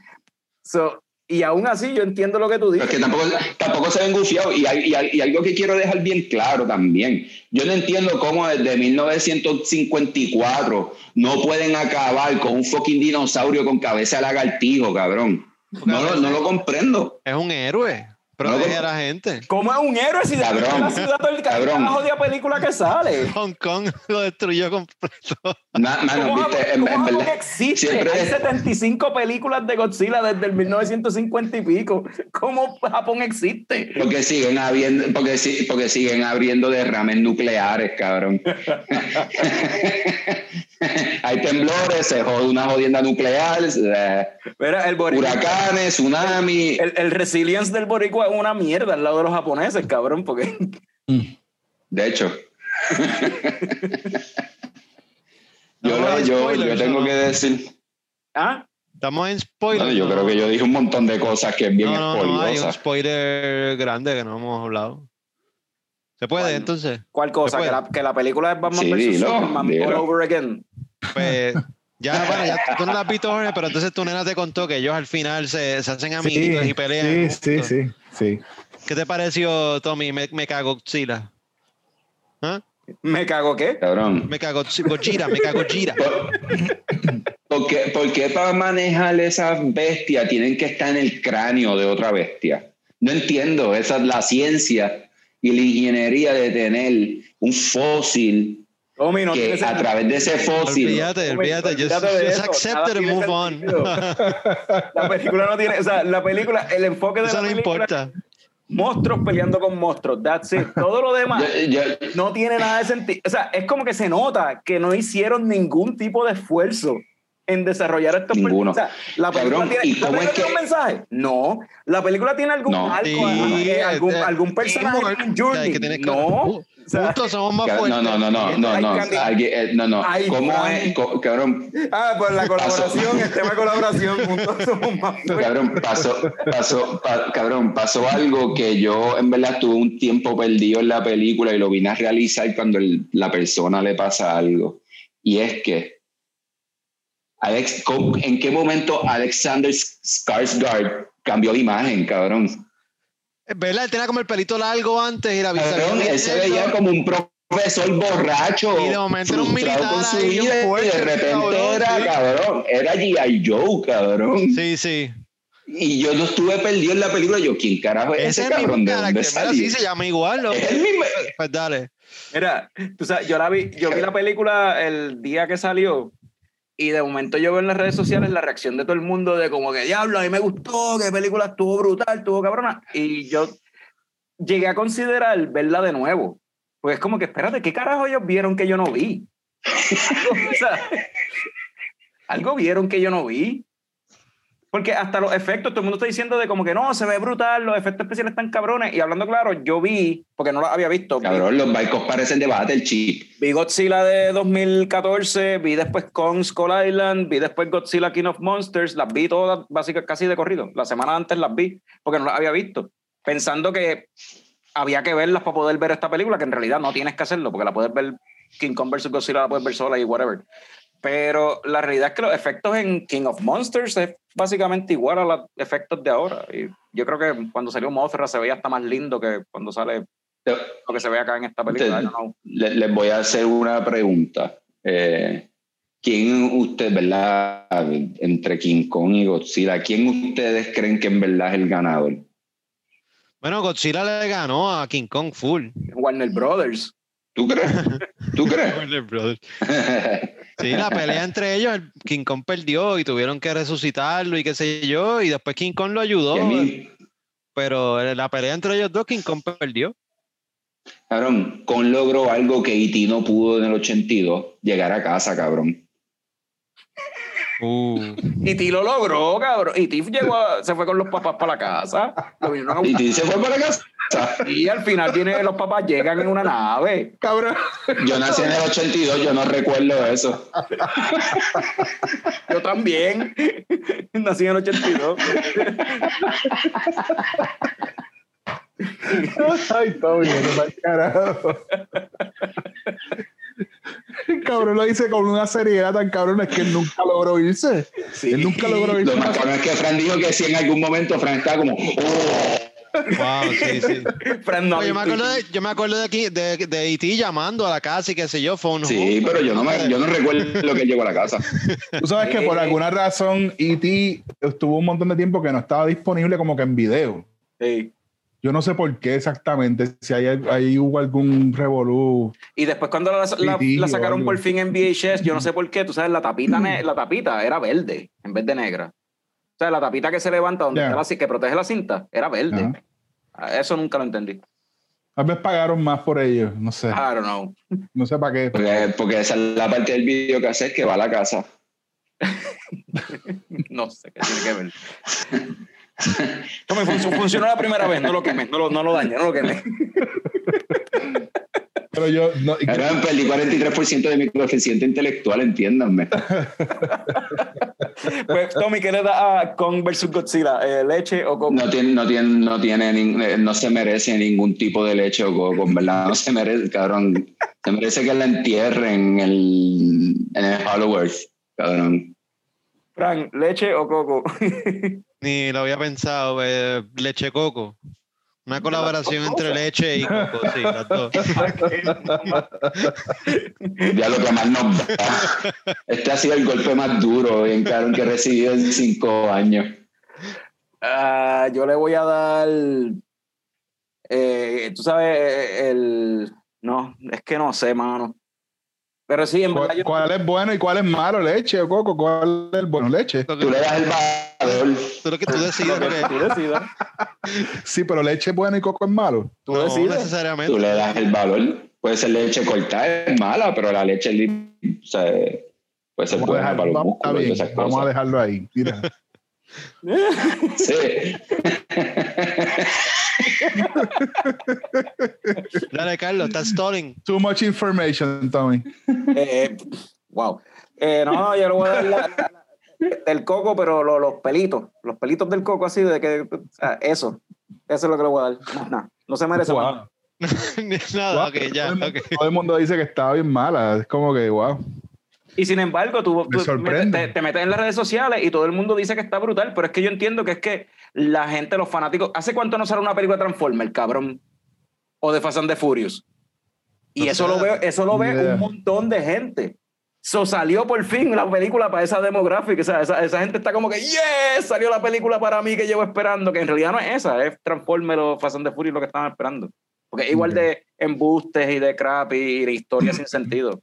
Digo, pero, mano, Esto, esto es para, para la gente que le gusta Transformers, que hace- hacían que las películas de que Michael Bay hiciera un huevo chavo por que, que Transformers hubiese durado cinco películas. eh, eh, exacto, por eso no veo no he visto Pacific Rim y esas cosas. eh, es algo como que, whatever. Esas son cosas que no me Quizás interesan. tendrá que ver con que Eh. estaba disponible en HBO y como que la gente desde la comodidad de su casa la vio sin tener que pagar adicional. Y pues los estándares están más bajitos. Pero, pero sin embargo, en Estados Unidos, la película, aún en pleno COVID, la taquilla, el box office que vendió en el primer fin de semana fue más que lo que vendió la película anterior de Godzilla sin COVID y sin un carajo. ¡Wow! So, acuérdate que también tiene que ver el hecho de que no tiene competencia en el cine. ¿Qué carajo más hay en el cine? ¿Qué carajo hay más para ver? O sea, también está eso. Es como que Sí, esto sí. es lo que salió nuevo y todo el mundo lo tiene disponible y lo puedes ver, tú sabes, whatever, en verdad. Anyway, Mira, ya- y ahí mencionaron. ¿Ah? Sí, sí, Tommy. No, no. Eh, no, que mencionaron a HBO Max y, y me imagino que ya hablaron del Snyder Cut. de- Sí. En el episodio anterior hablamos del Snyder Cut Ok. y Ok. Eh, Bien, En, en que, en, que, en, que, en que empezó con lucha libre. Ok. ¿Qué tal? ¿Todo el mundo bien? Sí, ¿les gustó? ¿No les gustó? demasiado larga. Definitivamente es mejor que, que el Theatrical Cut.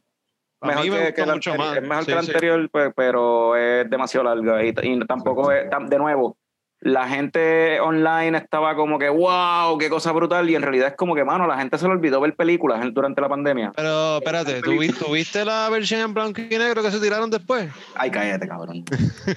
¿Qué? Mira, Sacaron otra versión del Snyder Cut, pero ahora en blanco y negro. sí, Todavía una más cabrona. una paja. sí, una Todavía paja. más. Para Es una que, paja.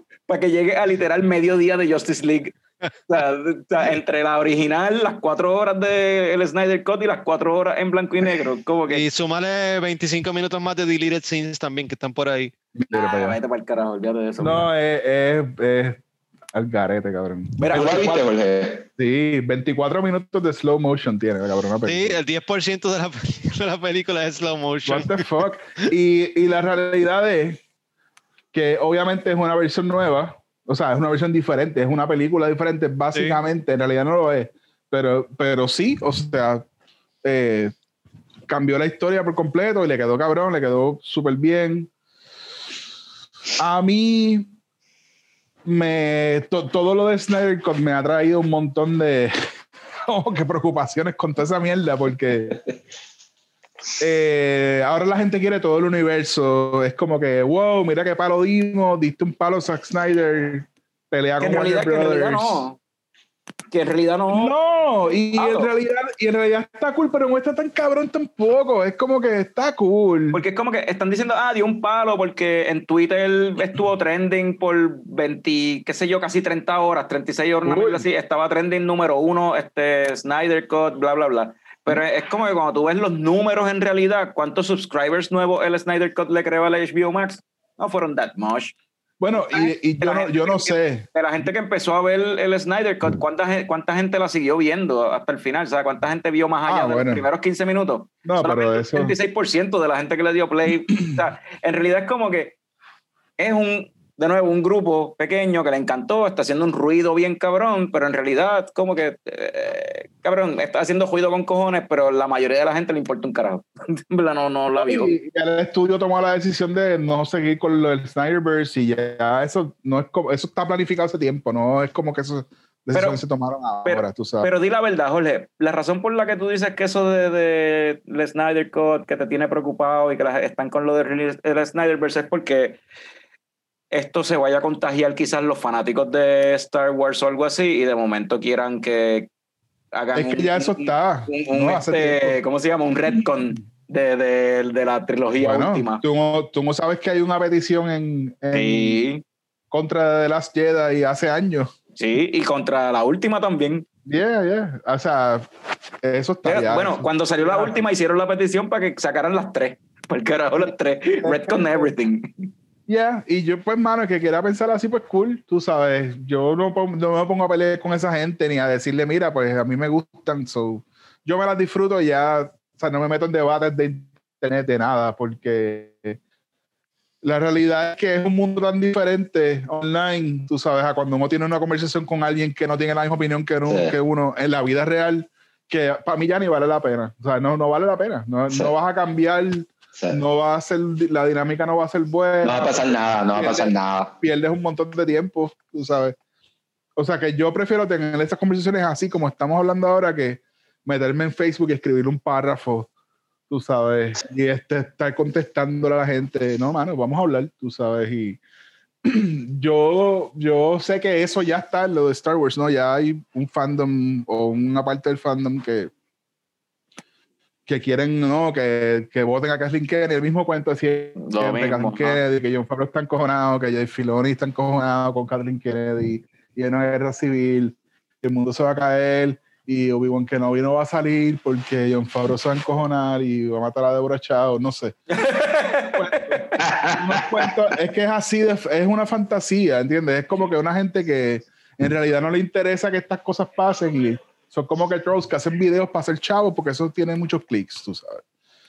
So, ya eso está, ya eso, lo de Snyderverse, hace, desde incluso antes del Snyderverse, ya estaba la gente pidiendo, o sea, ya había alguna gente pidiendo ese tipo de cosas, ¿no? Y que, y que, Pero- se y que todo el mundo se pusiera de acuerdo para hacer un bullying bien cabrón para que el estudio haga algo. Porque Snyderverse en realidad terminó siendo casi un bullying. Es un O sea, bullying, porque ¿eh? hasta los, hasta los actores terminaron en el bullying de poner el hashtag. Y es como que tú estás ejerciendo una presión Y- un estudio, tú no sabes las circunstancias, no sabes qué está pasando en esa corporación, si en verdad hay el dinero para hacerlo. Le metieron 70 millones de pesos. Tú sabes, eso está cabrón. Eso son un montón de chavos. Eso son un par de películas de budget normal, tú sabes.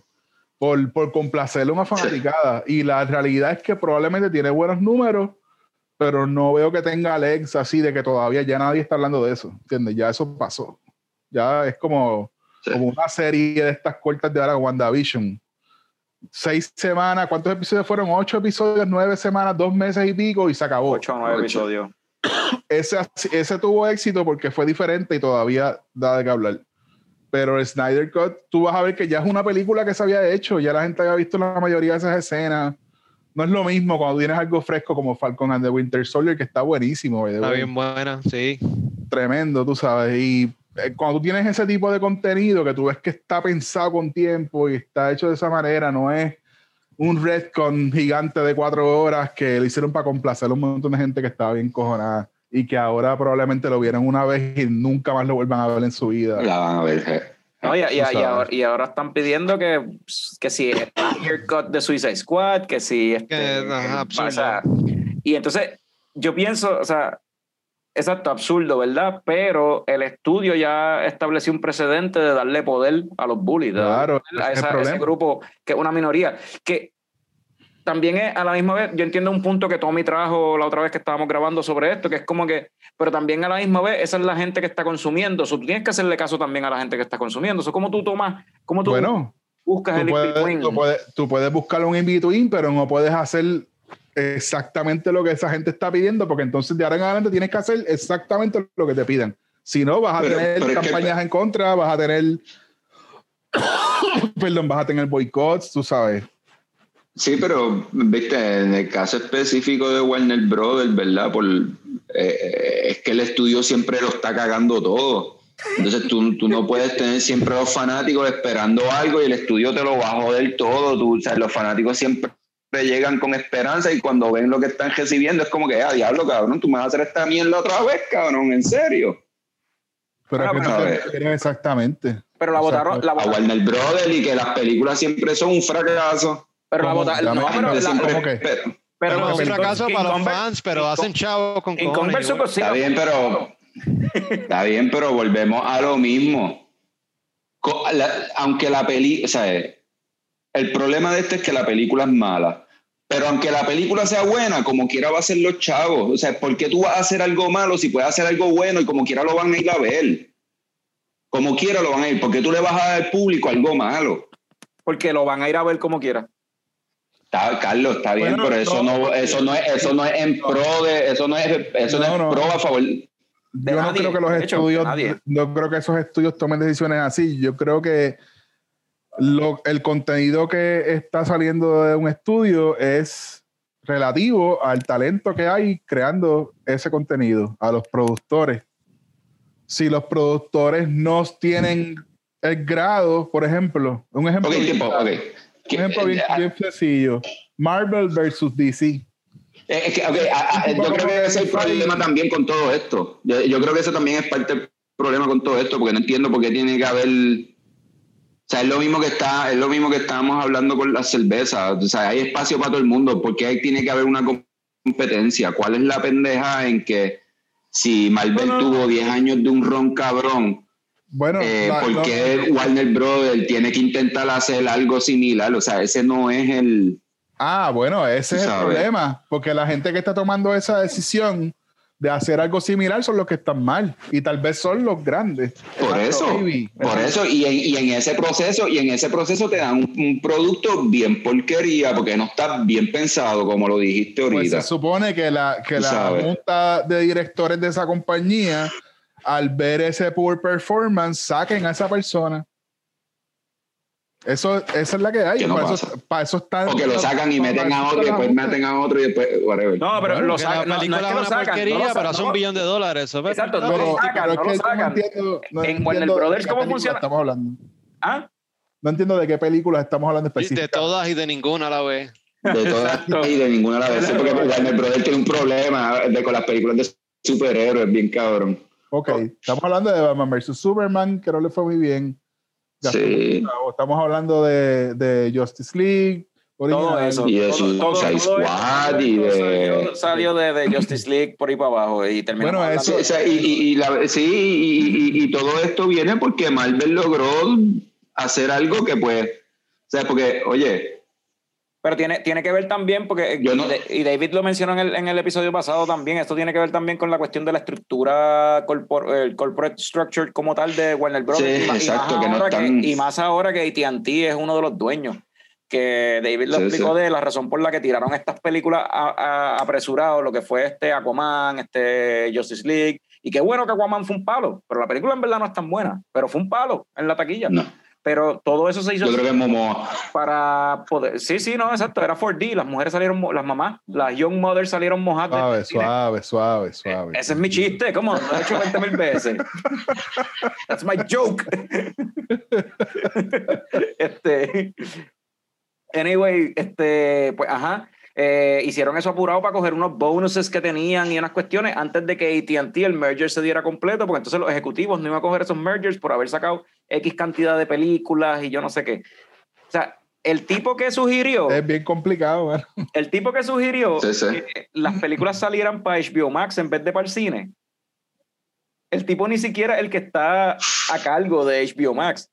Era el que estaba por debajo de la persona que está a cargo de HBO Max y dijo eso para ver si, Ujú. si, se la- si le compraban la idea para entonces seguir escalando. Es como que lo que tú estabas diciendo, el que toma la decisión, el Board of Directors debería votarlo. Lo que pasa en WB es que no lo votan, lo fucking ascienden. Exacto. O sea, lo suben de puesto para otra parte dentro del ATT ladder y cogen a Mm. otro y lo ponen ahí, que lo que está buscando es déjame ver qué carajo hago para salir de aquí rápido y seguir subiendo en el. Lo que pasa es que Warner. Brothers tiene, perdón, Warner Brothers tiene un corporate overlord que es AT&T, ¿verdad? Ajá, exacto. Ujú. Ese es el problema. Y de Porque Warner lo que pasa- lo que pasa es que tú-. Sí, tú tienes un estudio, un estudio de cine que es un lugar creativo chocando con la estructura corporativa de una compañía que dice tienes que hacer chavo, tienes que hacer chavo. No importa si tienes que sacar la No, y- sácala. Tienes que hacerme chavo ahora. Tú podrías decir Sí. que también pasa con Disney y Marvel, ¿no? Que está el estudio Marvel dentro de la estructura corporativa de Disney. Pero Marvel tiene una compañía, una comp- eh, o corporate overlord que parece que o no se mete mucho o déjame que Kevin Feige haga lo que quiera y lo dejan tranquilo porque el tipo pues les ha producido un montón de chavos. Y yo, yo creo que también que es que el hecho de que Disney su... Yo creo que el nombre de Disney como tal es No, no, que- suficiente no, también que- para jalar gente. No, y que la cuestión de Disney también como compañía entienden que su mercado, donde, o sea, su, su, su base, de donde ellos sacan dinero, IP. Es tener IP. Yeah. Ese, eh, de eso es que se AT&T no necesita IP. AT&T lo que tiene es Yeah. infraestructura de, de, de, de, de internet y de, y de telefonía. Por ende, AT&T necesita que WB sea mucho más profitable que los, lo que usualmente sería. Por ende, AT&T Porque si no, no es un que, buen que, investment. que HBO Max tenga más gente y consiga claro. más usuarios para poder incluirlo con el bundle de AT&T para vender más teléfono y vender más gente en el servicio de ellos. Por lo, malo, por, lo, por, por lo tanto, tienen que ser- ofrecerle a la gente mejor producto. Mejor producto que. King Kong vs. Godzilla y que Justice League Snyder Cut y que, pues. Sin embargo, el contenido de HBO es bueno. Están empezando. Las están series de HBO son buenas, mano, y tienen, tienen Están contenido empezando. nítido. Bueno, ahora todo el mundo le va a meter 100 series al año. Todos los, todos los streaming services ahora. No, no, no, no, viste, yo no sé si leyeron el artículo que les envié. O sea, Netflix gastó Out. 101 billones, una mierda así, Ah. 173 billones, 101 billones en contenido nuevo para este año. Es que eso se va a mover todo. Este- Eso, Los cines van a ser, van a estar, pero van a, o sea, Lo- lo- van a los tener los que maximizar. Los cines se van a joder los cines van a terminar volviéndose, pienso yo, en un futuro, van a tener que volverse algo bien art house, mano, y algo cobrar bien caro para una experiencia mucho más allá de o convertirse, más- eh, o convertirse en cine, barra, restaurante, todo algo así, probablemente. exacto, porque es que de algo no, no van a poder sobrevivir con los asientos nada más. exacto. Eso no, eso no va, no va a sobrevivir esto. Porque de verdad no, es- no es solo por la pandemia, pero ahora post casi post pandemia, ¿no? Porque no estamos post pandemia, porque está, está peor ahora. Pero en este momento, Todavía está. por lo menos hay una vacuna que es bien diferente en el juego en ese momento. Pues ahora con todo eso siguen doubling y tripling down en el streaming, streaming, streaming, streaming, porque todo se va a ir por ahí, todo se va a ir para streaming. ¿Sabes? Lo, lo demás, nada, nada que ver. Ya estaba viendo un par de videos de gente hablando en YouTube de, de que no sé si Suicide Squad de este año, la nueva, sale en HBO Max el mismo día que sale en el cine. Sí, sí. Igual, igual que King Kong vs. Godzilla y, y Todo el todas, mundo de hecho, pompeado, cabrón. De hecho, todas las, peli- todas las películas de, de Warner Brothers de este año, eso fue lo que habían anunciado. Eh, Eso es lo que me refería ahora. Habían anunciado de que todas las películas que iban a salir en el 2021 para Warner, de Warner Brothers iban a salir HBO Max y en el cine a la vez Ujú. o con un window bien limitado. Por ejemplo, King Kong vs. Godzilla salió en el cine tal día y la semana después ya estaba en HBO Max. Que es como que, ¿para qué carajo vas a ir al cine si la semana que viene la tienes ahí en tu televisión? Ok. o sea, en tu Pues, sala. va- y tú verás que entonces ahora va a cambiar, las cosas van a cambiar con la cuestión de la producción, los estudios van a tener que tratar de maximizar el, por ejemplo, el sonido en las películas para televisión, para que, porque la mayoría de la gente lo va a ver en televisión, so tienes que maximizar esa experiencia. So, eso trae un cambio en la industria, El ¿no? Boyer, el Boyer no va a ser el mismo, no van a gastar, no van a gastar 200 millones en una película, ¿para qué? no va a hacer falta. Depende. No, y ahora tú tienes tecnologías como el Stagecraft, lo que están usando para demandar bien. Loco, eso cambió todo, eso cambió todo. O sea, eso, eso es un eso es una innovación, Christopher Nolan. eso es una innovación tipo George Lucas, Lucasfilm, tú sabes, es, es a ese nivel, eso, tú puedes hacer series completas ahí adentro, tú sabes, puedes hacer todo tipo de escenarios y dentro de un techito, una carpa, cabrón, domo, en Los Ángeles, tú sabes. Básicamente. Y, Eso ah, lo cambia todo. Sí, donde vive con. y, y safe, exacto, algo así, sí. Y, y, y seguro para, o sea, safe en cuestión de COVID también, porque un ambiente controlado en el que solamente, o sea, no, no, tiene- no necesita extras casi. No, y no necesitas un montón de props que no tienes que hacer ni comprar, o sea, Exacto. cambia el juego de muchas maneras, de muchas, en diseño, en iluminación, en, en vestuario, en, en mano de obra, en gente, o sea, vas a poder hacer películas con mucho menos dinero. Hazlo como Knives Out, por ejemplo, que pues se beneficia de tener un location, una casa, ¿no? Los exteriores, etcétera. Pero, pero películas que son así más que son muchos interiores y, y mano, se beneficiaría un Que montón eso, por eso. que, que eso está el garete, Tommy, que tú, tú enviaste en el chat lo de Knives Out, que Netflix pagó Ah, nice. 50 millones. Para, para la franquicia. ajá. Oh, wow. Dos, películas. Oh, los wow. derechos, solamente los derechos. Esto no es lo que va a costar, porque no están ni escritas. Es simplemente tener los derechos de hacer una. Que no están escritas, eso lo dudo. Supuestamente. Pero me está bien extraño porque, anyway, eso es una película que no, no necesita secuela. La película está perfecta como está, anyway. Y, y no llama a una franquicia. Esto es una película bien más como. Sí. club. No. O sea, es club, básicamente, de, Claro, club de ahora. el tipo tiene un blank canvas ahora mismo para hacer lo que le, lo que le salga. Ajá. Va a hacer lo que quiera. Crear su universo. Va a ser bien, cabrón. Sí, porque ahora todos, que- tienen que, todos tienen que crear universo. Todo es un universo, sí. Me gustaría que trabajara en Star Wars de nuevo. Vamos a ver si pasa. Aunque sea una serie cortita o algo de esas de cuatro episodios, como la de Boba Fett, que creo que son cuatro o cinco episodios en diciembre de este año. Ah, son poquitos. Es Bien miniseries. poquito. Es un, es un super mini special event. Es como la de Obi-Wan, que son creo que seis episodios. Ok, ok. Que se la están filmando creo que este mes. La de Obi-Wan. Ya vi que Iwan McGregor se dejó de crecer la barbita de, de Obi-Wan. Sí, ya está, sí. Ya está ready. No, No, y, y, y- se dejó de pintar la- la- el pelo y la barba, ¿verdad? Sí, porque exacto, se puede ir al natural ahora. Exactamente. Eso va a estar bien brutal. La directora de eso es, es Deborah Chow, que fue, hizo dos, dos episodios de Mandalorian en la primera temporada y son de los mejores episodios. Este, y creo que ella hizo Breaking Bad en algún momento, o estoy confundido. Mm, no sé, No sé si. no, anyway. no sé. Pero es muy buena. Y, y esa va a ser tremenda, esa serie. Y están filmando eso, están filmando la de Cassian también. La de Cassian, está, la de Cassian Sí. está casi ready. La de Ah. Cassian ya eso está al otro lado, yo creo. Cassian Andor. La de Cassian ya hay pietaje y todo, que un sizzle reel que habían tirado y todo. Con, yo creo que, sí, yo no sé si ya rap el, el principal, Probablemente, pero, pero, pero para mí Eso- que sí. Durante COVID estaban filmando incluso, así que Por eso, para mí que tenemos un eso, set bien cabrón. sí. y que era la Este- otra que venía, Rangers. Rangers. ¿Eso viene todavía? ¿O eso se, se fue a No han dicho- la, no la han de dicho que no. Muñequito viene por ahí ya mismo, la de Bad Batch. Ah, Bad Batch sale el 4 de mayo. ¿Cuál tú dices? Bad. Bad Batch. Ah, de Bad Batch Spin-off sale de May the Clone 4th. Wars. Yeah. Sí, sí. May the 4th sale de Bad Batch. Y el, trailer, Eso el trailer se ve más gufiado de lo que yo esperaba, ¿verdad?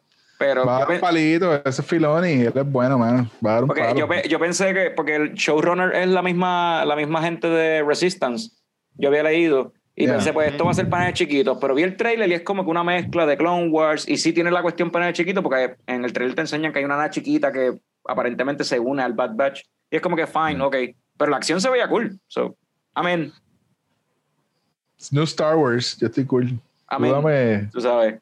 Throw me a bone. Y, y, y, y el personaje, sabes, el, el líder del Bad Batch, Rambo, este, El El- Bad Batch es medio, medio mierdoso. El, la- el A-Team. Ajá. Pero Está Ram- funny, está Rambo, funny. pero Rambo, Hunter se llama. yo no, yo no recordaba, que los nombres son bien Se clichés, tenía que llamar Hunter, cabrón. los nombres son bien clichés. Demasiado. Wrecker. Crosshair, el, Crosshair. el, el sniper. I-Tech, cabrón. No puede ser más. Está bien, bien G.I. Joe también, tú sabes, ajá, como que... Ajá, ajá, bien J. Joe. Pero este, que yo iba a decir, este, que Rambo, yo no me acuerdo, yo no recuerdo si cuando salieron ellos en el último season de Clone Wars, si Rambo tenía la voz de Rex y de Cody. Porque en el trailer sí se escucha que él tiene la misma voz de Rex. Yo creo que sí. Él la tenía Ah, ya. La hace la misma persona, todas las Ah, voces. sí, exacto, porque son clones, pero pues. El tipo está set for life, es como que, ah, yo voy a hacer las voces de los clones. Está cabrón. Cientos de. no, está súper cool. Yo creo que va a estar bien chévere. Y Este, pues, lo de Boba Fett, pues ya eso hay que esperarlo. Para después del verano que saque un trailercito o algo. ah, eso hay que esperar. Aunque creo que se está filmado ya. De verdad. Yo creo que se lo firmaron incluso el año- durante el año pasado y todo. Ya para octubre creo que estaban filmando algo de eso. Sí, porque eso es con Robert Rodríguez y Ajá. ya tú sabes. Eso promete, loco. Robert Rodríguez Sí, sí. Boba haciendo una serie de Boba Fett, cabrón. Él dirigió la- el episodio ese en el que él.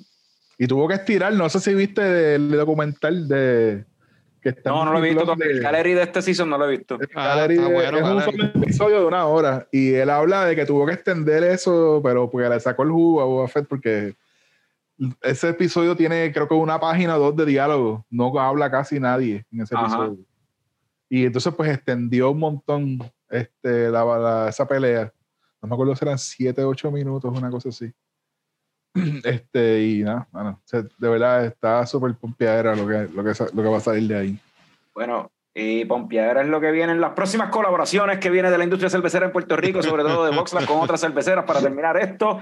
Eh, ¿Viste cómo cambié el Sí, sí, sí. No, no, qué duro eres, qué duro eres, switching Eso es un gears? Metí el cambio ahí. ¿viste? qué duro eres. Anyway, eh, Jorge, gracias por acompañarnos. Eh, gracias, la conversación súper nítida y fluyó súper cool de una, un tema a otro. Habiendo dicho eso, eso habiendo dicho, les digo a todos ustedes con mi vaso vacío y mi cerveza vacía que salud, cabrones.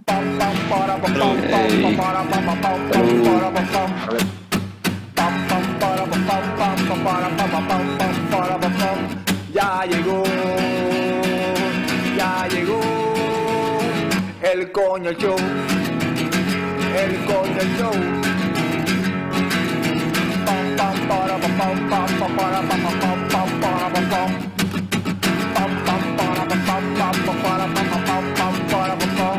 Ya llegó,